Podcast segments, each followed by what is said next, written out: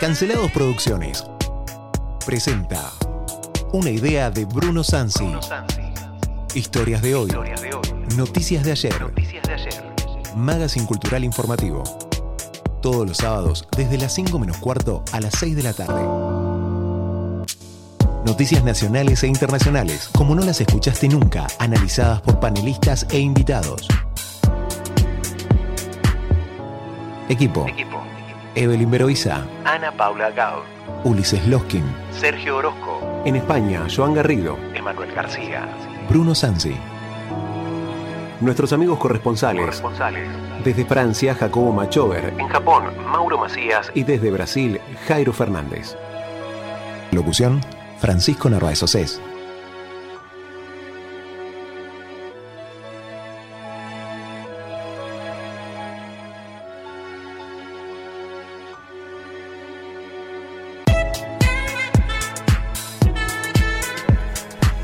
Muy buenas tardes a todos, bienvenidos a Historias de hoy, Noticias de ayer.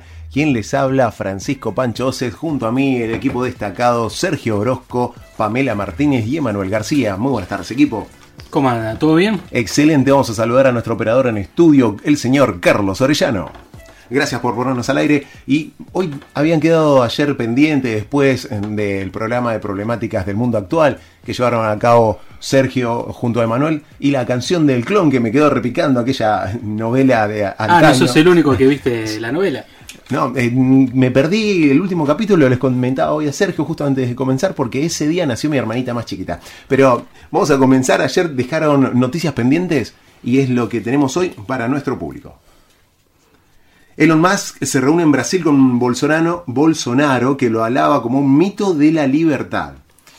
Recuerden, esta visita se hace en el contexto de una cumbre por el Amazonas para protegerlo, cuidarlo, y el multimillonario Elon Musk se acerca junto al presidente brasilero con la promesa de poner en el aire satélites de baja órbita para brindar internet con esos Starlink que probablemente ya lo hayan visto en el cielo, que eh, una noche despejada empieza a pasar como si fuera una hilera de un trencito. Bueno, son satélites de los más que tiene para internet en el espacio. Bueno, este mismo negociado lo quiere hacer con Brasil.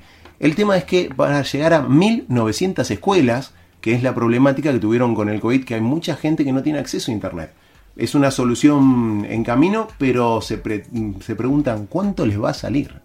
No, y además la noticia está enlazada con dos procesos bastante diferentes, pero los dos personajes son bastante problemáticos, o por lo menos polémicos, ¿no? Porque Bolsonaro está en el momento en el cual está disputando la reelección con Lula da Silva, el famoso presidente brasileño, expresidente brasileño, eh, en donde actualmente parece que va perdiendo en las encuestas, ¿no? Es lo que se plantea, aunque ese margen se ha achicado un poco. Y después Elon Musk, que está metido con el drama este de la compra de Twitter, que si no saben si todavía si se compra, si lo va a hacer efectivo, está en suspenso todavía ese, ese proceso.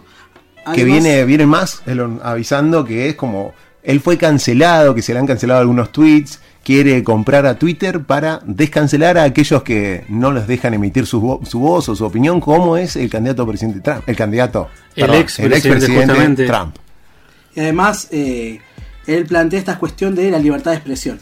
Otros dramas más que estaba atravesando Elon Musk es eh, la denuncia que tiene por acoso sexual, que recién estábamos mencionando antes de, entrar al aire.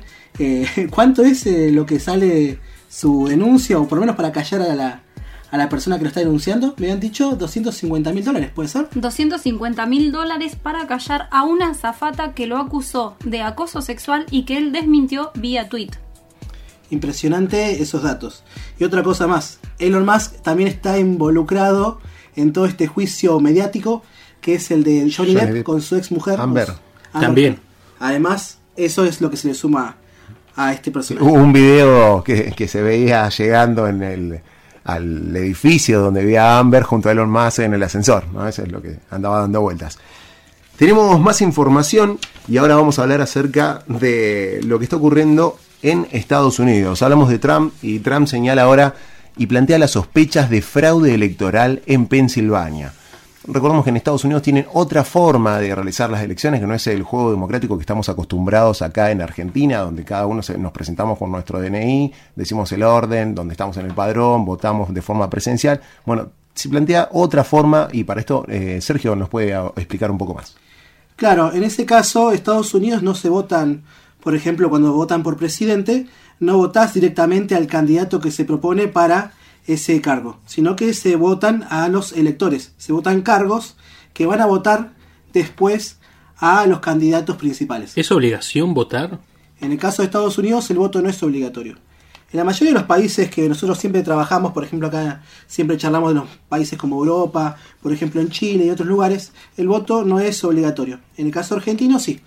Además de que el voto no es directo, es decir, que votamos, en el caso de Estados Unidos votan a un elector, en Estados Unidos se complejiza porque hay diferentes formas de votar en las cuales aparece, por ejemplo, la de los militares que están en el exterior, ¿sí? en alguna contienda militar, en alguna operación de paz o lo que ellos llaman justamente eh, llevar la libertad a otros países. ¿Y cómo votan ellos? Ellos votan justamente eh, por eh, un sistema en el cual transmiten su voto parecido al sistema de el voto por correo, que también está en Estados Unidos. ¿sí? Ajá. Entonces los votos se llevan a Estados Unidos y que incluso hay muchas críticas con ese sistema porque se eh, plantea que una potencia mundial tan importante, que tenga un sistema tan rudimentario para poder contabilizar y llevar adelante las elecciones, llama mucho la atención. En el caso de Estados Unidos, el drama con Trump es que está interviniendo en el escrutinio de una interna del Partido Republicano en el estado de Pensilvania. Se están eligiendo gobernadores ahí y hay dos grandes candidatos. El doctor Oz. Doctor ese- Oz. El doctor Oz, ese es su nombre mediático. Y un multimillonario llamado, o apellidado mejor, McCormick. El doctor Oz es el gran candidato del expresidente norteamericano. Es un médico televisivo. Su nombre en realidad es Mehmet o Mehmet Oz. ¿sí? Y que tiene una ventaja, por lo que se ha venido hablando, una ventaja de un poco más de mil votos. Muy poquito para un estado tan poblado. ¿sí? En este caso, el contraricario del Dr. Oz es el multimillonario financiero Dave McCormick. ¿Cuál es el problema de todo esto? Que Donald Trump en la red social Truth Soc- Social eh, plantea, paren de encontrar votos en Pensilvania. Amañados. Está planteando justamente o está sospechando sobre la legalidad o por lo menos de la eficacia del sistema. ¿sí? Que aparecen votos para beneficiar al otro candidato. Paren de encontrar, o sea, como que dando a entender que esos votos no son emitidos de forma legal. Exactamente. La sospecha de fraude se plantea en un proceso más general, es decir, esto no es una política de ahora de Donald Trump, sino que ya viene de antemano con otros problemas que tuvo con las redes sociales. ¿Se acuerdan lo del asalto al Congreso el 6 de enero del año pasado? Sí. Sí, que, que, que tuvo una víctima fatal. Exactamente, donde incluso él incitaba a la gente a protestar contra el sistema democrático que él presidía.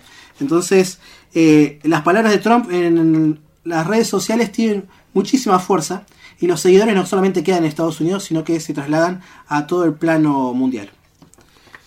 ¿Qué tenemos de noticia además, eh, Pancho? Y seguimos hablando de Estados Unidos porque venimos muy próximos a celebrarse la cumbre de las Américas y Estados Unidos es quien manda las invitaciones.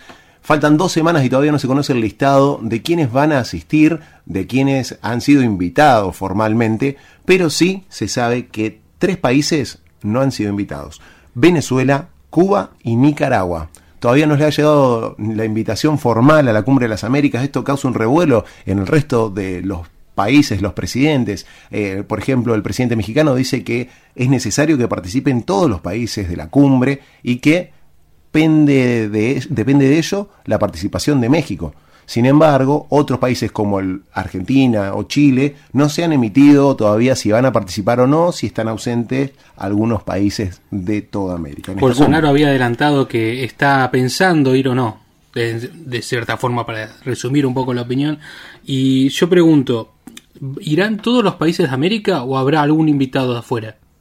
En este caso ya se planteó España, España ya confirmó, va, va a ir una comisión encabezada por el responsable de asuntos exteriores de ese país, José Manuel Álvarez, y España no es la primera vez que, que participa en estas reuniones, ya participó en Panamá en 2015, pero bueno, las cumbres de las Américas tiene una, una dinámica bastante rara, en la cual muchas veces presidentes no van, otros otras veces algunos presidentes se bajan, como en el caso de Donald Trump, que recién hablamos de él, él se bajó de una de las reuniones.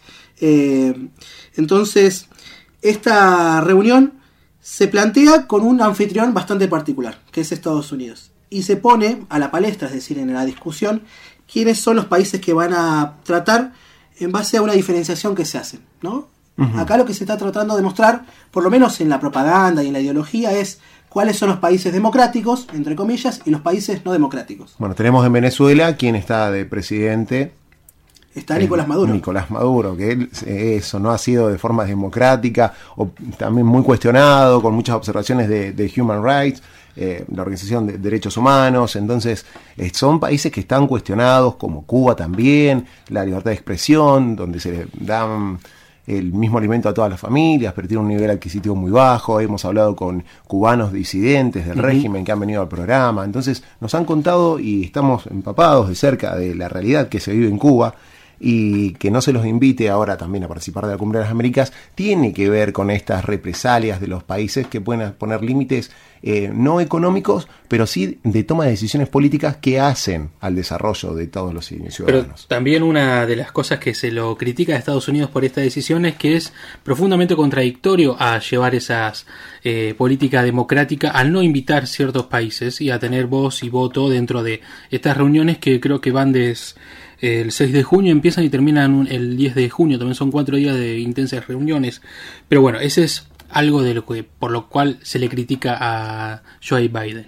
Tenemos Nicaragua también que queda afuera y habíamos, venimos hablando nosotros, resaltamos estos golpes a la democracia, como han ocurrido en Nicaragua, pero no un golpe de una dictadura que toma el poder, sino de un partido que se presenta, gana las elecciones y ahora no deja presentarse a la oposición. Los ha apresado, esto lo, hemos hablado en programas anteriores, y no ha tenido unas elecciones democráticas, legales, limpias. Entonces son estos países que tienen, eh, podemos poner así, en duda su democracia con datos fehacientes de que no está siendo bien ejercida. Entonces van a estar faltando en la cumbre de las Américas. Tenemos más noticias y como todos los días se habla de noticias. Como hablábamos de prohibición recién Como hablamos de prohibición, ahí hablamos de Estados Unidos. O quienes nos invitan a otros, a unas personas, a figuras importantes, Tenemos que mencionar que Putin ha prohibido el ingreso al país de forma permanente a Joe Biden y gran parte de la comitiva. Sí, en este caso podemos hablar de una lista negra rusa que expidió el Ministerio de Asuntos Exteriores de Rusia y en ese comunicado ubica a Joe, Joe Biden, presidente de Estados Unidos, dentro de los 962 ciudadanos estadounidenses que no pueden ingresar a Rusia. ¿Sabes en qué número está el presidente de Estados Unidos? ¿En cuál es el número de la lista? En el número 31, ya que es una lista por orden alfabético, y lo sigue su hijo, que también obviamente está proscripto en este país. ¿Y qué implicancias puede tener esta prohibida de ingreso al país ruso, Sergio? En este caso lo que estamos viendo es el- una escalada en el conflicto diplomático entre eh, Rusia y Estados Unidos. No quiero dejar de, este, de, este, de esta relación, no quiero dejar fuera a China. Si bien no está explicitada en este momento, obviamente Rusia es un aliado en el contexto internacional del gigante asiático. Además del presidente estadounidense, otras personas como por ejemplo Anthony Blinken, que es el secretario de Estado, Sí. el titular de defensa, Lloyd Austin, y el director de la CIA, William Burns, también están proscriptos en Estados Unidos. Entonces, lo que se está tratando de ver acá, lo que se intenta mostrar, es justamente una lucha diplomática bastante fuerte, en un contexto en el cual nosotros hablamos siempre que los hechos hay que entenderlos dentro de un proceso general, ¿no? Eh, Dentro Sí. de un marco más amplio de fechas y datos. Y en este caso, nosotros vemos que la lucha contra Estados Unidos en este caso está asociado a estas operaciones que está teniendo Rusia dentro del territorio ucraniano. Ellos lo llaman operaciones especiales, militares especiales Los rusos. los rusos. Otro, el resto del planeta y en los medios de comunicación que más consumimos nosotros hablan directamente de una invasión. ¿sí? Eh, Bruno nos planteó el, pro- el problema este de que como no está reconocido por Rusia como una guerra oficial, el problema es qué pasa con la gente que queda dando vueltas, los rusos que quedan dando vueltas dentro del territorio ucraniano. Porque no haber una guerra oficial declarada, qué pasa con un montón de reglamentaciones y de cómo se vuelve a pedir que esa gente se retire del territorio extranjero. Entonces van a haber muchos problemas en ese sentido. Algo que quiero comentar es que Bruno nos está enviando información a caudales impresionantes desde Ucrania. Él está justamente allá. Exacto, estamos tratando todavía de procesar, de reeditar, de traducir, porque hay muchas traducciones, pero bueno, por lo menos tenemos dentro del equipo de historias de hoy a dos integrantes que hablan inglés fluido y que están traduciendo también todos los audios, que duran entre 8 minutos, 20 minutos y 30 minutos. Así que en cualquier momento vamos a hacer un bagaje igual. En nuestra eh, versión de podcast vamos a subirlos enteros, eh, bien, eh, bien editados. Y todas las entrevistas van y a estar. todas, todas. Y Ah. al- fragmentos vamos a estar pasando durante la Sí, semana. fragmentos siempre. Sí. No hay que olvidarse también los, los videos que a veces nos manda. Hoy comentaban... Ayer pasábamos. Ayer pasamos un audio en el cual él nos, nos mostraba cómo era la vida en Ucrania y él antes de irse a dormir estaba escuchando las sirenas de la gente para que vaya a buscar sus refugios eh, justamente en este momento de guerra que está atravesando Ucrania. Igual queremos aclarar que está bien, está bien de salud, está Sí. bien, está disfrutando, además de estar trabajando, porque está lleno de entrevistas y, y cubriendo también todas las noticias desde allá. Sí, una oportunidad única que pudo gratamente lograr y esperemos que siga estando bien. Nosotros tenemos que ir a una pausa y enseguida volvemos con más historias de hoy, noticias de ayer. Quédate con nosotros.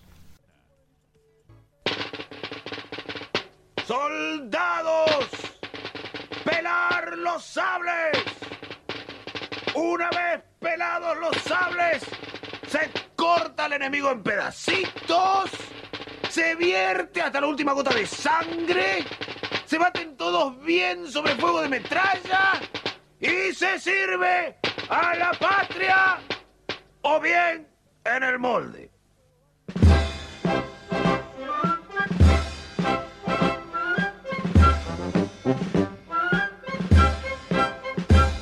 Historias de hoy, noticias de ayer.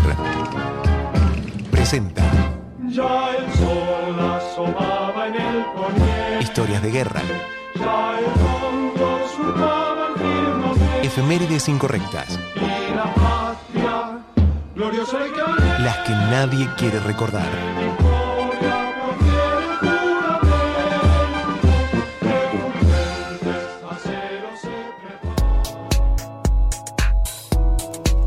Comenzamos con efemérides incorrectas, algo que sucedía el 16, 16, no, el 21, sí, 16 de mayo. 16 de mayo. Pasa que son eh, efemérides incorrectas de toda la semana. ¿sí? Exacto. Abarcamos del, del 16 de mayo de 1901. La selección argentina se disputaba en Montevideo el primer partido entre las selecciones de Argentina y Uruguay.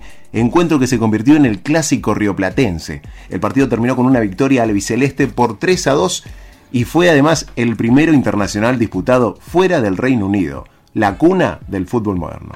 Ganamos el partido. Ganamos vamos. el partido, lo más importante. Argentina, Argentina, Argentina. El drama es que después de la primera final de un mundial nos lo ganan ellos a nosotros. Nos ganan ellos, sí. Pero, No, por pero- lo menos el primer partido. Ahora el tablero se empató con esta Copa América que, que se ganó.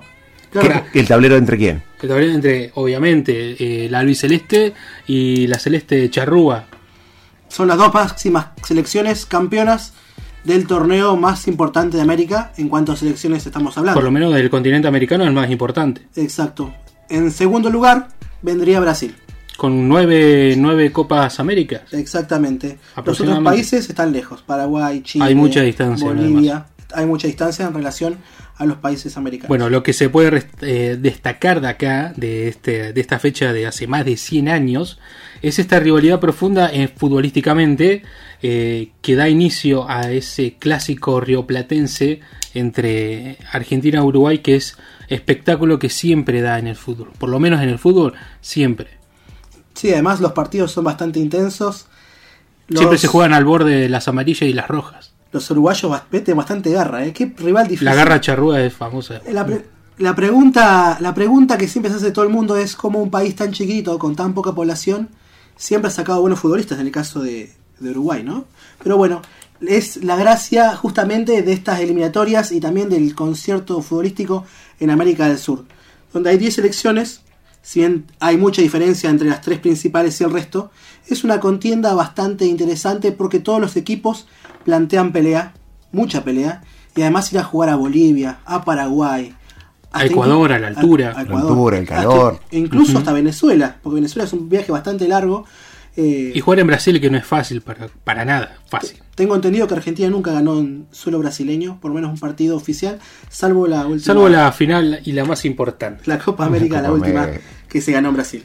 Así que bueno, esa es la gran fecha, que no es muy incorrecta, para nosotros es beneficiosa, pero sí es importante plantear esto, ¿no? La rivalidad que hay en el fútbol latinoamericano, específicamente en Sudamérica, y este clásico que es tan importante, creo que es incluso con el de Brasil son los principales, Sí, que es el clásico río platense. el clásico de las Américas con Brasil. Bueno, pero hay que recordar que es una rivalidad sana, es futbolística, Sí, es, sí, es en el partido nada más. Después cuando compite Uruguay contra países europeos, nosotros queremos que gane. Cuando competimos nosotros y los uruguayos no llegan a la final, que No, por ellos siempre hinchan por nosotros. Entonces está esa, esa linda amistad. Tenemos más efemérides. Y en 1920, el 16 de mayo, sucedía Juana de Arco. El Papa V declara, el Papa Benedicto V declaraba santa a la heroína francesa Juana de Arco en una ceremonia de canonización celebrada en la Basílica de San Pedro. Juana de Arco había sido quemada en la hoguera por herejía en 1431 por la Santa Inquisición. Recuerden como mujeres poderosas eh, eran incineradas en la hoguera, ¿sí? En el caso de Juana de Arco, ella fue incinerada, ¿sí? fue quemada por eh, el ejército que la capturó, que fueron los, el ejército de, de Inglaterra. ¿sí? Este caso particular está bastante bueno, porque a ella se la quema por hereje, porque ella supuestamente tenía visiones del el arcángel Miguel, de San Miguel. Entonces, eh, claro, eso era una blasfemia para un ejército considerado enemigo, ¿no? En este caso, de Juan Arco, se enmarca dentro de una guerra bastante particular que se llama la Guerra de los 100 Años, que es una guerra que en realidad dura mucho más que 100 años, un poco más, per- perdón, creo que dura 116, no me acuerdo bien la, cantidad de años, pero está bueno porque eh, marca un proceso general que se da en Europa, que es la formación de los grandes estados y las grandes monarquías absolutistas. Los primeros estados grandes que aparecen en Europa son Inglaterra, Francia y España, en donde los reyes, ¿sí? En los reyes eh, empiezan a acumular poder, ¿sí? Ya se empieza a dejar de ver esa idea política que había en, la época de la Edad Media, en la cual había un reino por acá, un pequeño principado por allá, eh, un pequeño gobernante en una tierra, en un pueblo, sino que ahora van a aparecer grandes estados dentro de Europa, o grandes comparados con lo que eran en esa época, y que la concentración del poder estaba en una sola persona, que era el monarca, era el rey. Se llaman monarquías absolutistas eh, ese tipo de gobierno, en los cuales los reyes, además de ser los gobernantes, también iban a ser los jueces iban, y también iban a ser, a ser los que creaban las leyes. Tenían todos los poderes juntos en una sola figura. Creaban las leyes, pero ellos eran exentos a eso. Exactamente, ellos incluso podían tranquilamente incumplirlas en algunos casos. Pero bueno, la figura importantísima que surge con esta guerra, con estas guerras y con estos procesos de formación de países, está muy relacionado con estas dinámicas que se dan. Juana de Arco es uno de los personajes que aparece en esa época. En la transición, nosotros vemos en la historia, la transición del feudalismo al capitalismo, ¿no? Y ese gran momento en el cual muchos países de Europa surgen. Explícanos así rapidito, ¿qué era el feudalismo, Sergio? El feudalismo es un sistema social en el cual se basan las relaciones de vasallaje, ¿sí? Habían personas que dependían de otras personas, ¿sí? La relación entre un dueño de la tierra, un señor feudal, y sus vasallos, que eran muchas veces eh, personas que debían fidelidad o eh, juramentos hacia una figura mayor, ¿sí? Todos esos señores a su vez tenían campesinos a cargo, ¿sí? Eh, y muchos de esos campesinos, que eran siervos, trabajaban y entregaban parte de su producción a estos grandes señores, que eran los que dominaban en el territorio político. O sea, los- les daban un poco de tierra, les hacían trabajar la tierra y les cobraban impuestos por haber trabajado la tierra. Esa es el gran, la gran contradicción de este sistema. Esto va a reventar después con la Revolución Francesa, explota, 1789, 89. ya y además muchos eh, años más y en. Inglaterra ya se ve un proceso en el cual esa diferencia se va un poquito como trastocando, que es el desarrollo de la revolución industrial. Ahí van a ver nuevos, eh, eh, nuevos sujetos políticos y nuevas clases sociales. Por un lado, los empresarios, en historia lo llamamos burguesía, y la clase trabajadora, la clase obrera, que va a empezar a trabajar en las fábricas por un salario. Ese es el gran cambio. Sí, por, por un poco de plata. Y eso nos relaciona con la siguiente efeméride incorrecta, porque en 1968, dirigido por Osvaldo Zubeldia, el equipo de estudiantes de La Plata gana su primer Copa Libertadores de América al vencer al Palmeiras brasileño por 2 a 0 en el partido de desempate disputado en Montevideo. Felipe Ribaudo y Juan Ramón Verón marcaron los goles pincharratas. El equipo de estudiantes es bastante recordado porque acá viene lo incorrecto. Acá viene lo incorrecto. Hay, lo muchas, que me, lo hay que me mu- gusta. hay muchas figuras dentro de lo que es eh, estudiantes Sí. que están relacionadas con eh, amaños o pequeñas trampas, como por ejemplo el técnico de la selección. ¿Se acuerdan el técnico de ¿Bilardo? Bilardo? ¿Querés comentarnos un poquito, Emma, de algunas cuestiones, algunas anécdotas? Yo empiezo, por ejemplo, con alguna. La que siempre se cuenta es que él jugaba con alfileres. Entonces, cuando había un córner, había una jugada peligrosa, lo que sea, siempre andaba apuntando a, a jugadores contrarios, pinchaba, justamente ahí viene algunas cuestiones. El, el apodo de pincharrata viene porque muchos son estudiantes ¿sí? de la carrera de medicina. Entonces, como practicaban a veces, como por ejemplo con animales, algunos experimentos, claro, lo que ellos hacían era disecar o diseccionar algunas partes del animal y quedaron como los pincharratas. Como un, un- es un apodo peyorativo, como para burlarse de ellos. Bueno, pero lo han se han apropiado los pinchas Sí. de eso y ya ah, orgullosos de ser estudiante de la Plata. Yo soy del pincha de Igual no un poco, porque algunos se sacan el apodo y se dicen los leones de la plata, el león de la plata, en contraposición al lobo, que es eh, gimnasia, Gimnasia Esgrima. gimnasia esgrima de la plata. Muy bien, en 1969 ocurre el Rosariazo. En la ciudad santafesina de Rosario comienza el Rosariazo, como se llamó a las protestas callejeras y huelgas que poco más de un año después desembocaron en la caída del general Juan Carlos Onganía, quien fue reemplazado por el general Roberto Livingston al frente de la dictadura cívico-militar surgida del golpe de Estado de 1966. Eh, comento un poquito de esto. Eh, más allá no, no voy a detenerme tanto en la fecha del Rosariazo, pero sí en que esto no es un hecho aislado, sino que acá en Argentina también estuvo el Cordobazo. ¿sí? Hay muchas protestas que terminan en ASO porque son grandes movilizaciones de la clase trabajadora. Y que el año 68 y 69 a nivel internacional habían un montón de dramas o de focos de conflicto. Está la guerra de Vietnam en su punto más álgido. Eh, está el Mayo francés, una gran protesta de estudiantes y obreros en Francia que reclaman muchos derechos y, participación en, en muchos escenarios, sobre todo en la universidad en muchos casos. Y además eh, hay protestas en México, hay una gran masacre, la masacre de Tlatelolco, y en Japón hay grandes movilizaciones en las cuales se masacró aparte de lo que sería el estudiantado, los estudiantes de las universidades, que estaban muchos afiliados al Partido Comunista. Cosa que por ahí uno no, no, no conoce, no, no habla mucho. Vemos Eh, un clima eh, convulsivo a lo largo de América Latina, a lo largo de Europa también y también en Asia. Entonces, Exactamente. Es un periodo de crisis, periodo de crisis mundial que va a, terminar todo en la década del 70 con la gran crisis del petróleo. ¿sí? Un periodo bastante, bastante cortito, pero muy denso de conflictos sociales. Y a partir de la década del 70, los estados van a cambiar de tipo de economía. ¿Sí? Va a ser el fin del estado de bienestar, donde el estado se encarga de junto con- Ofrecer. de ofrecer o de justamente ayudar a diferentes sectores sociales eh, con subsidios, con la intervención estatal en algunas empresas, con la mayoría de las empresas, crean agencias para fomentar el consumo y otras cosas más.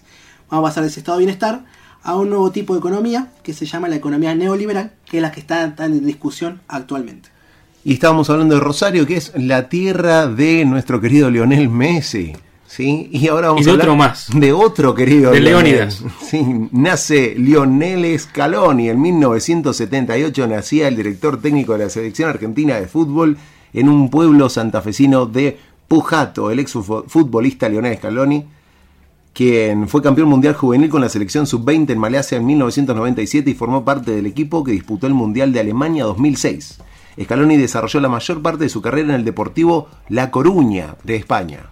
Sí, y esto a mí me recuerda a otra efeméride incorrecta, que es el día en que Alejandro Fantino invitó a Lionel Scaloni a su programa de televisión y lo recibió cual héroe después de haber ganado la Copa América como DT de la selección argentina luego de 28 años Pero lo gracioso de todo esto es cómo fue llamado el Leónidas de Pujato y toda aquella parafernalia que se armó de- desde su figura. Así que recordemos este evento que a mí en lo particular me da vergüenza ajena, ¿Por tengo qué, que Pame? decirlo. no puedo verlo nuevamente ese programa de televisión, pero bueno, lo importante acá es que Scaloni ganó la Copa América de, como DT después de 28 años en Brasil ante la selección brasileña y en el Maracaná, nada más y nada menos. siendo un DT profundamente criticado, le llamaban el inexperto joven Lionel Scaloni, y la verdad terminó calladito, como diría un dicho mi viejo, eh, tapando bastantes bocas futbolísticamente, ganando por fin una Copa América después de casi 30 años. O sea, yo lo que rescato de Lionel Scaloni, más allá de eso de las críticas, es como con trabajo, esfuerzo, sin guiarse además de las opiniones negativas, eh, fue confiando y transmitiendo esa confianza a un equipo que hoy por hoy está plenamente enfocado en un objetivo que ya venimos rondeando a lo que es a los que nos gusta el fútbol, esperando el mes de noviembre con, con bastante ansias.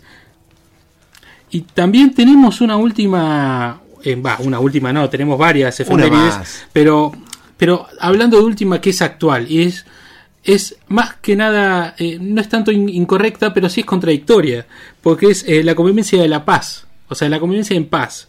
Se celebra el Día Internacional de la Convivencia en Paz, instituido en, el 2018 por la Organización de las Naciones Unidas para promover la tolerancia, la solidaridad y el respeto entre los países.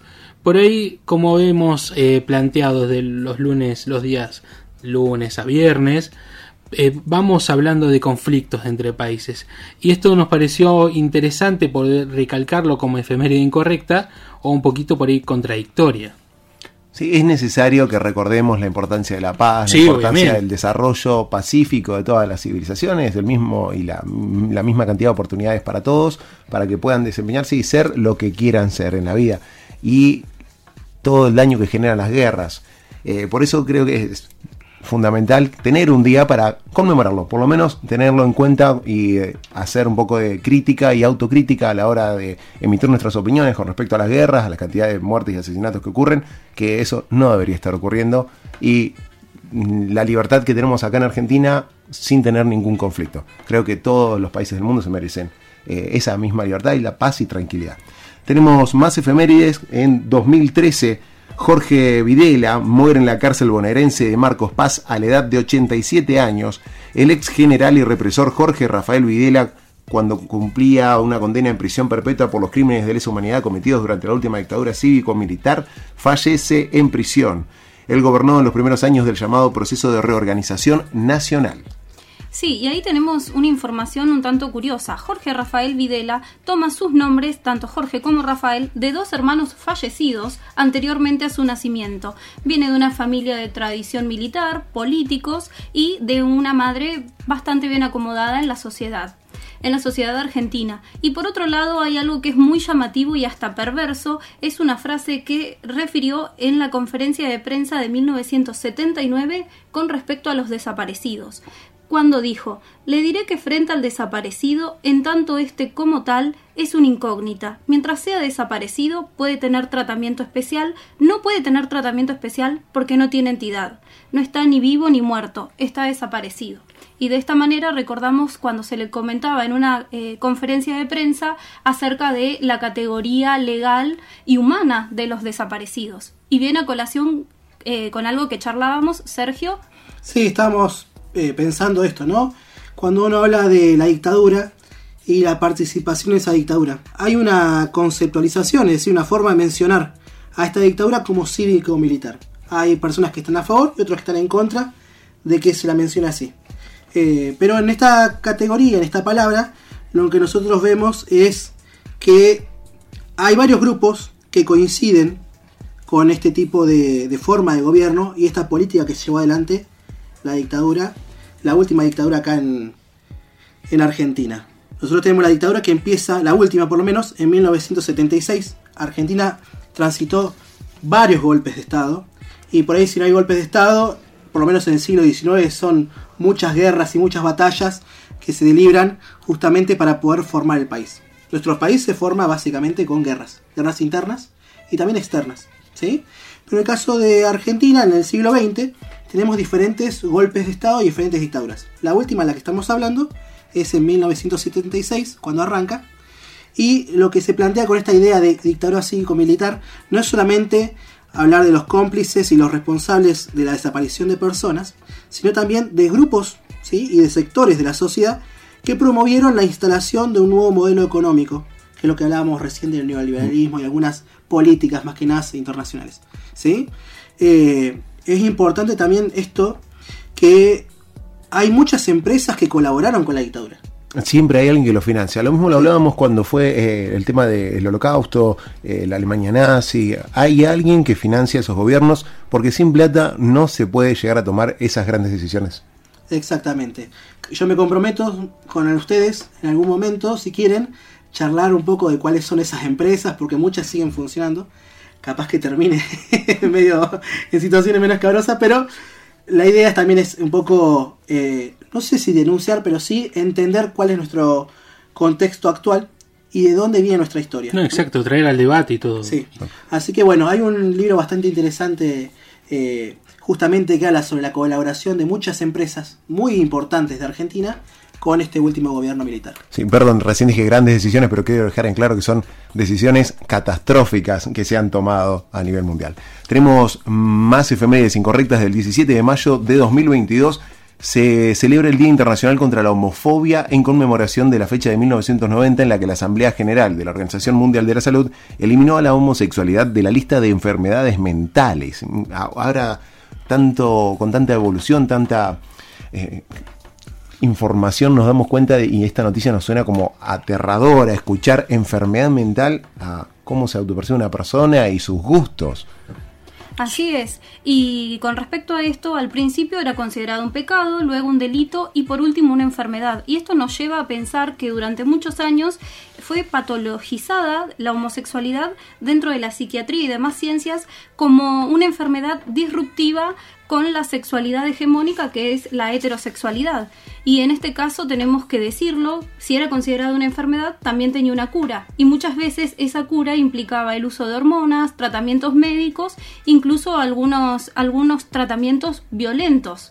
Así que por suerte hoy en día estamos hablando de que a partir del 90 la Asamblea General de la Organización Mundial de la Salud la eliminó totalmente dentro del el rango de enfermedad mental. Sí, ojalá fuera así en todos los ámbitos en el mundo, pero hay todavía hay grupos que creen que puede ser corregida o curada. Claro, que no sea una bajada de línea, sino que sea una, eh, algo más eh, conceptual en todos. En todos, sí. Eh, por eso eh, la fecha para celebrar el Día contra la Homofobia. 18 de mayo de 1781, ahora aquí en América, Tupac Amaru II. ¿Por qué vamos a mencionarlo? A ver, porque los soldados españoles descuartizan en la ciudad de Cusco al líder inca Tupac Amaru II por encabezar la rebelión indígena de 1780 contra la colonia de España en Perú. Fue una de las rebeliones más grandes, era descendiente de un linaje eh, incaico, Tupac Amaru, entonces convocó a todas la- las civilizaciones a que lo acompañen y a rebelarse. Lamentablemente terminó siendo capturado en una de las batallas y descuartizado de una forma eh, muy salvaje. Lo ataron, pusieron cuatro caballos, lo tiraron boca arriba en el piso, le ataron a sus extremidades, brazos y piernas sogas y hicieron correr a los caballos en sentido opuestos para después que sus partes no sean un lugar donde se pueda recordar y celebrar como un héroe, sino que lo fueron eh, diseminando en diferentes sectores. Exacto. Y esta fecha es interesante porque es una, un año muy cercano a la creación del Virreinato del Río de la Plata. Y, muestra un poco también de la crisis que estaba sufriendo el imperio español, en el cual no- le costaba mucho controlar la, la colonia justamente de América Latina. Eh, esta gran revuelta está en ese momento. Nos queda la última efeméride, Pancho, ¿no? ¿Puede Eh, ser? sí, tenemos ahí Game of Thrones. La cadena estadounidense de televisión HBO emitía el capítulo final de la serie Game of Thrones, la serie que cautivó al público durante ocho temporadas y que han visto más de 22 millones de espectadores en todo el mundo. Esto un dato de color porque fanático de esa serie, me encantó. Y, y nos vamos a la última, ahora sí, Sergio, es eh, la de 1994, Pulp Fiction. Se estrena el en el Festival de Cannes el film Pulp Fiction, dirigido por el cineasta estadounidense Quentin Tarantino y protagonizado por Uma Thurman y John Travolta, que al ser presentada gana la Palma de Oro en Cannes y luego recibió un premio Globo de Oro y un Oscar al mejor guion cinematográfico. Terrible película. Peliculón. Aparte es muy bueno y es interesante esto porque las películas de Tarantino muestran algo que muchas películas no se atreven o mu- muchas veces en Hollywood no hay lugar para ello, que es la crueldad humana. Y muchas veces se ve eso reflejado en sus películas. Así que bueno, estamos ya bordeando un poco el horario ante la tanda, pero la última fecha que nos quedó fue la de 21 de mayo de 1904, que es el nacimiento de la FIFA, la La organización, FIFA. Organización Internacional de Fútbol, que es bastante polémica porque siempre está vinculada a corrupción. Ahora tenemos el escándalo del Mundial de Qatar, así que lo vamos a charlar más adelante. Hasta aquí nuestro programa del día de hoy. Gracias por compartirlo con nosotros. Vamos a una pauta comercial. No se vayan. Y seguimos con más historias de hoy, noticias de ayer.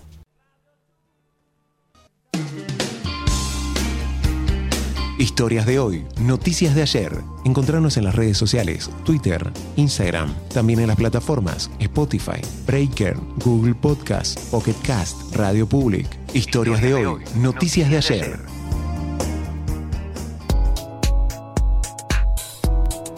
Sergio había apuntado recién a hablar de la FIFA. ¿Y qué es la FIFA, Sergio? Es la Federación Internacional de las Asociaciones de Fútbol. ¿Sí? Tenemos acá un organismo internacional que tiene más afiliados que la mismísima Organización de las Naciones Unidas. Así que imagínate la importancia que tiene esta institución para todo el concierto internacional. 193 países, 194 países son los miembros de las Naciones Unidas. ¿Y cuánto tiene la FIFA? No me acuerdo bien ahora el dato, pero sé que son más, porque ¿sabes qué? 211. 211. 211 países. 212 países. Hay muchos que, por ejemplo, forman parte de otros estados. Por ejemplo, Escocia tiene una representación, Inglaterra, Gales o Irlanda del Norte, que en realidad forman un solo estado, que es el Reino Unido. United Kingdom. Entonces, eh, fíjense que hay muchos países que plantean sus independencias o que por lo menos tienen cierta autonomía y por ello tienen representación en la FIFA. Y personajes que chocan justamente con esa federación. Exactamente. En 1904, pero en el día 21 de mayo, nace la FIFA. ¿sí? Hay algunos delegados de algunos países europeos, como por ejemplo el de Bélgica, Suecia, Suiza, Dinamarca, Francia, Holanda y España, que fundan en la ciudad de París la Federación Internacional de Asociaciones de, Asociaciones de Fútbol. El primer eh, presidente fue el francés Robert Guerin o Guerin, y hoy la Federación de Fútbol, como decía Emanuel, nuclea a 211 países. Este caso está buenísimo porque la FIFA, ¿por qué lo planteamos como incorrecta? La FIFA siempre se ve como algo incorrecto. Tiene casos de corrupción, eh, se ha Mucho planteado lavado de dinero. Muchísimo. escándalos, escándalos gigantes. Hay algunos presidentes que están también dando vueltas ahí por la FIFA, presidentes de estados, ¿sí? estamos hablando acá, eh, y que justamente ha tenido varios altercados con muchísimas figuras. Uno de los grandes opositores a la FIFA siempre fue Diego Armando Maradona. Ah, tal cual. Uno que no solamente se quedó callado, sino fue una de las personas más conocidas futbolísticamente enfrentándose a la FIFA.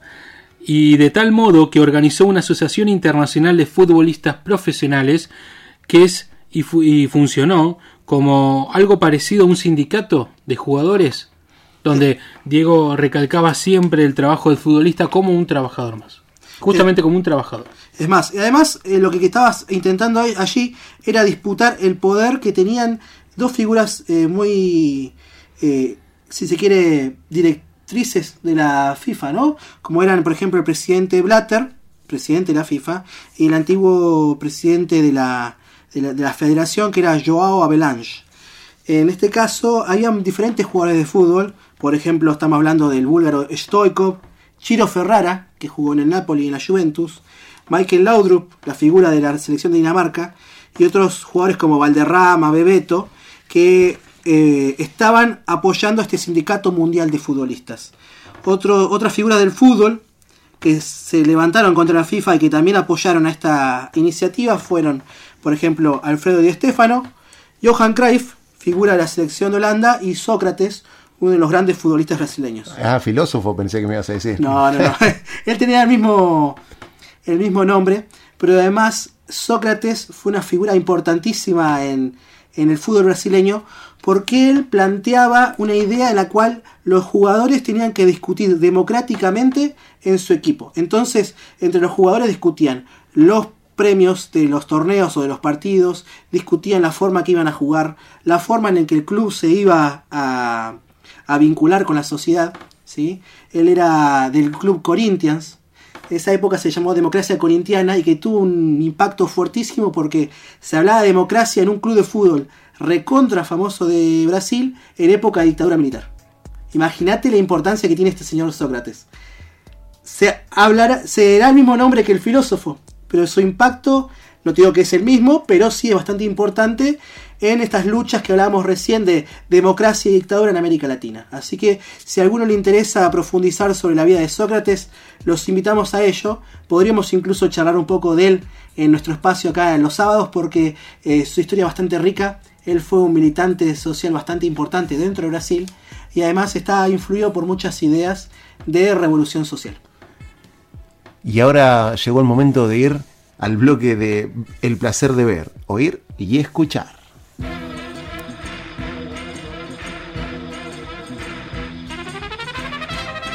El placer de ver, oír y escuchar.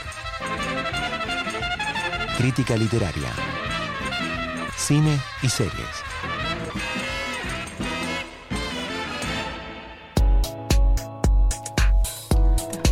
El placer de ver, oír y escuchar. Hoy vamos a recordar a un artista, cantautor argentino, Lucas Prodan. Parte de nuestra efemérides también, porque fue el cumpleaños de él hace muy poco. Argentino porque lo adoptamos nosotros, pero él nació en Argentina. ¿En dónde nació Sergio? Él nació en la ciudad de Roma. ¿Es italiano? ¿Romano? Y también era ítalo-escocés porque estudió en... ¿Cuántos en idiomas hablaba? Hablaba muchísimos, ahora, lo- ahora nos va a dar un poquito de... Pero que lo diga él. Que lo diga él. Vamos a escucharlo a Luca Prodan. ¿Conforme con la imagen de reventado que tienen o, o no te gusta? No, pero qué reventado. Yo fui al mejor colegio de Europa. Fui a la- al colegio con Príncipe Carlos de Inglaterra. Hablo castellano, francés, inglés. ¿Cómo cuánto hablas? Yo hago cuatro, y medio. Uno. Y bueno, mira, ahí, ahí, yo soy reventado, de repente. ¿Qué pasa? Al ser cuestionado por eh, la pinta de reventado, como se lo adjudicaban a él, dice esto tre- tremendo, que ha estudiado con eh, eh, un- El príncipe gente, Carlos. gente famosa en lugares donde son muy mm, difícil de acceso económico, hay que tener mucha plata para estudiar ahí, que sabe muchos idiomas, increpando a otro periodista, vos hablás cuántos idiomas, uno más o menos, le dice. Luca Prodan fue el cantante, el vocalista de la legendaria banda argentina llamada Sumo. ¿Sí? Y es uno de los artistas más importantes e influyentes del rock argentino. Una figura bastante eh, controvertida, pero a su vez importantísima en la década del 80. Ha dejado muchísimos temas, muchísimas canciones con mucha carga emotiva y muchas veces hablando de historia, hablando de cuestiones bélicas impresionantes alrededor del planeta. Eh, fue un crítico a la sociedad también, porque planteaba justamente cuáles son los problemas de la sociedad contemporánea, por lo menos la que él vivía, eh, cuáles son las diferencias sociales y cuáles son los prejuicios que hay dentro de la sociedad argentina. Así que nosotros hoy trajimos un temita para recordarlo y para homenajearlo, que es bastante interesante y que ahora lo vamos a charlar.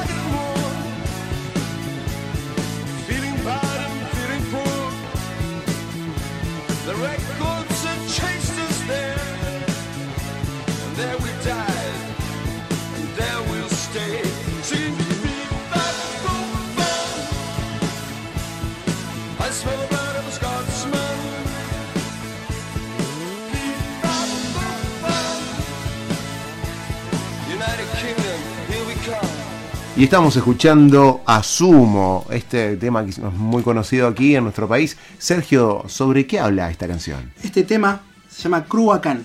Cruacán o Cruachan se escribe, pero se pronuncia Cruacán. Y habla sobre una batalla bastante importante que es entre los escoceses y los ingleses. Y lo que trata de transmitir siempre en esta canción, cuando se, se escenifica, era justamente ese grito de guerra de los escoceses contra el gran imperio inglés. Queda como esa idea, ¿no? Eh, Una idea de lucha, una idea de enfrentarse contra los poderosos. Y es por eso que fue tan, a- tan adoptada en nuestro país. Eh, hay una referencia en un artículo que se justamente esta batalla podría ser entre los escoceses y los ingleses en la batalla de Culloden en 1746. Luca Prodan, nosotros teníamos el nacimiento en 1953, pero él fallece en la década del 80. ¿Es cierto, Pamela? Así es, Luca Prodan fallece en 1987 el 22 de diciembre y tras su muerte su banda se desintegra, pero se forman en 1988 dos bandas de rock nacional todavía influyentes y vigentes en nuestra sociedad como lo son Divididos y Las Pelotas. Tenemos que recordar que si bien estas dos bandas se forman en 1988, en el 2007 todos los ex integrantes de Sumo se reúnen en un recital en Quilmes. Es la herencia que nos dejó Sumo y Luca Prodan a la cultura popular argentina. Un músico que falleció en la década del 80, un cantante bastante importante y que no fue el único. También en esa década fallecieron y muy cercanamente Miguel Abuelo, el cantante de Los Abuelos de la Nada, el famoso reconocido por temas como por ejemplo Mil Horas o Singa Mulan, que encima las canta Calamaro, no las canta él, pero bueno, esa es su mítica banda. Eh, por ahí la que canta él, que es muy conocida, es Lunes por la Madrugada, o Himno, Himno de mi Corazón. Cosas mías nos, re- nos dice acá Carlos Orellano, que es un gran grito justamente con estas cuestiones que hablábamos recién de la homosexualidad y las disidencias sexuales y la necesidad también de expresar su voz en una sociedad en ese momento represiva contra esos colectivos, esos grupos. Un gran poeta también, Sí. Miguel Abuelo. Miguel Abuelo y también eh, el señor Moura, Bo- Federico Moura, vocalista de la banda Virus. Tenemos más eh, rock nacional porque nos ¿Trajiste encanta. más canciones? Sí, trajimos canciones como para Te tirar la playlist de toda rock. la rocola, como se decía antes. Ahora vamos a escuchar un gran tema de Box Day del disco La Biblia.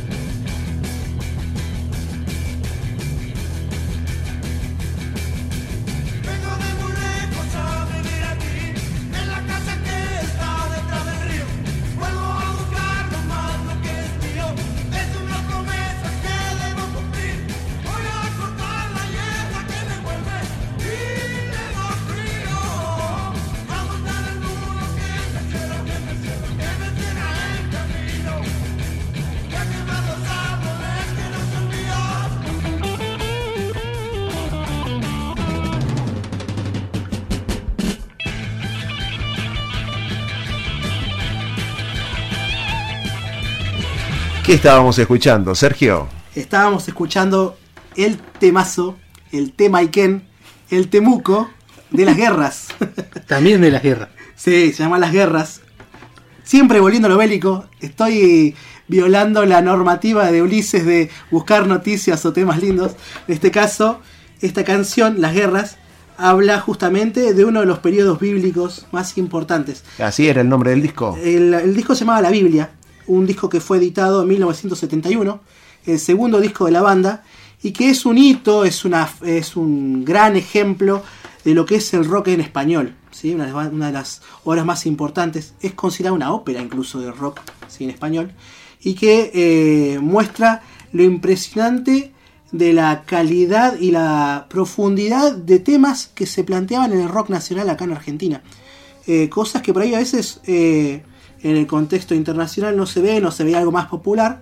No quiero decir que todo era vacío, superfluo, pero en Argentina hay una particularidad que el rock siempre fue un, un ejemplo de contracultura, si se quiere. ¿sí? Fue un ejemplo de grupos de personas o grupos sociales que disputan la cultura en el momento en el que viven y que plantean otra forma de vivir, otra forma de organizarse y otra forma de sentir lo que estaban viviendo. ¿sí? Eh, yo por ahí para comentar un poquito de la banda de Box Day, algunos integrantes famosos o fundadores están Ricardo Zulé, Juan Carlos Godoy y también Willy Quiroga. ¿sí? Ellos marcan este granito y es un disco muy conocido a nivel internacional, sobre todo en, en el ámbito del rock en español. ¿sí?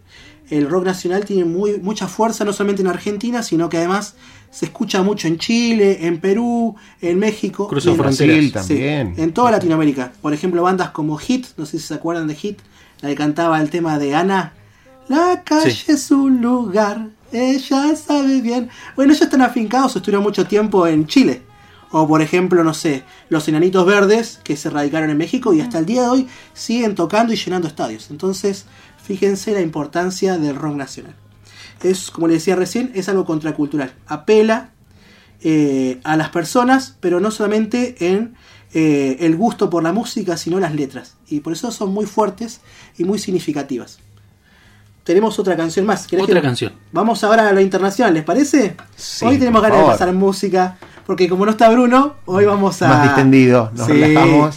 Además, como decíamos Hacemos con la Ulises, como la frase, la típica frase, cuando el gato no está, Los ratones se divierten. los ratones se divierten y bailan. Vamos a escuchar ahora a una banda inglesa, Deep Purple. Vamos a cambiar de escenario.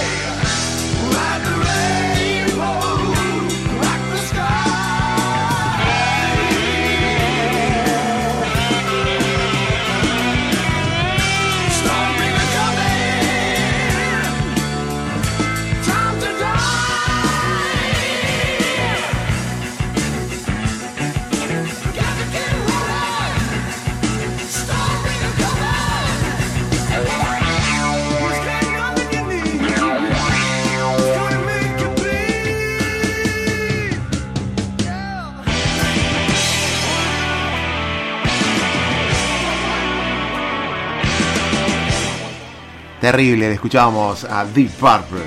Deep Purple, banda inglesa. Eh, el tema se llama Stormbringer. O Stormbringer. Bien castellano.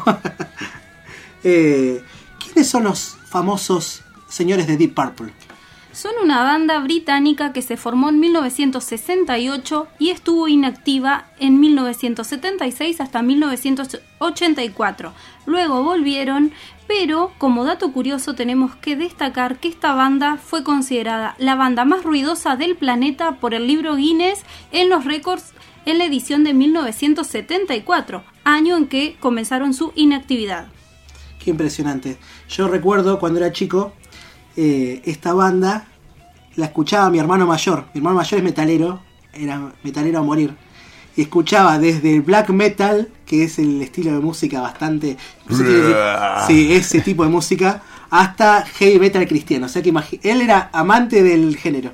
Yo tuve una banda de rock.